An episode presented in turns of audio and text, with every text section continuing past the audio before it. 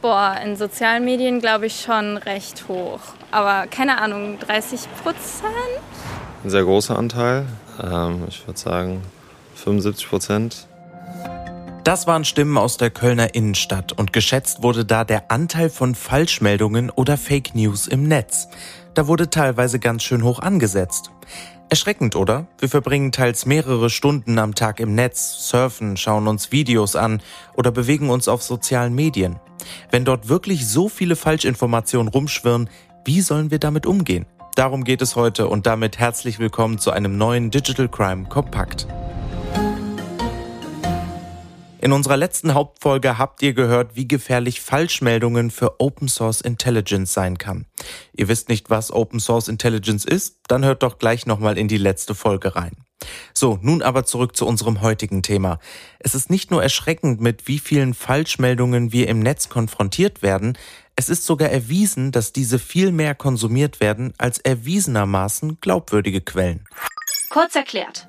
Forschende der New York University fanden 2021 heraus, dass Inhalte von Herausgebern und Portalen, die für die Verbreitung von Falschinformationen bekannt sind, sechsmal häufiger angeklickt, geliked oder geteilt wurden als die von vertrauenswürdigen Quellen. Das Phänomen trat dabei in allen politischen Sparten gleichermaßen auf. Falschmeldungen können in Texten verpackt sein oder auch Fotos und Videos, die aus dem Kontext herausgerissen sind und damit ein falsches Bild der Gesamtlage vermitteln. Und die Gefahren müssen uns bewusst sein. Hier geht es nicht nur um die Frage, ob ein Kleid weiß oder blau ist, sondern um Meinungsbildung. Das heißt, mit Fake News kann die Meinung der Öffentlichkeit manipuliert werden. Und weitergedacht ist das eine große Gefahr für unsere Demokratie. Aber merken wir überhaupt, was richtig und falsch ist? Ich glaube, man kann den Unterschied weniger gut erkennen, als man das wahrscheinlich gerne hätte. Aber ja, bestimmte Wortwahl und so weiter deuten schon häufig darauf hin, dass es vielleicht nicht so eine seriöse Quelle ist. Ich glaube, ich ertappe mich schon manchmal dabei, dass ich auch irgendwie so einen Fakt lese und dann denke so, ah cool und gebe den so weiter und irgendwann stellt sich raus, okay, nee, das, das stimmt eigentlich gar nicht.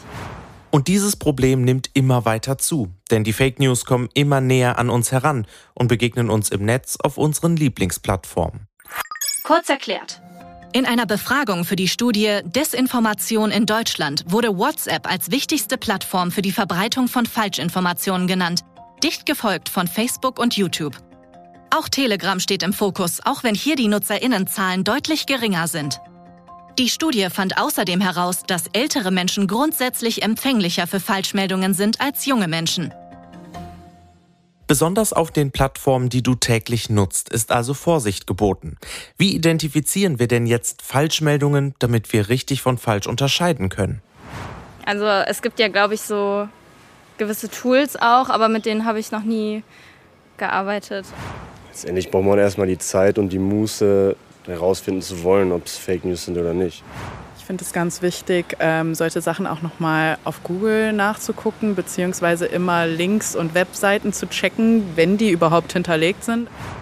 Das klingt doch schon mal gut. Wenn du dir unsicher bist, ob eine Information vertrauenswürdig ist, checke immer auch andere Veröffentlichungen zu dem Thema. Am besten von Quellen, die du schon kennst und die den Ruf haben, seriös zu arbeiten und ein Impressum besitzen.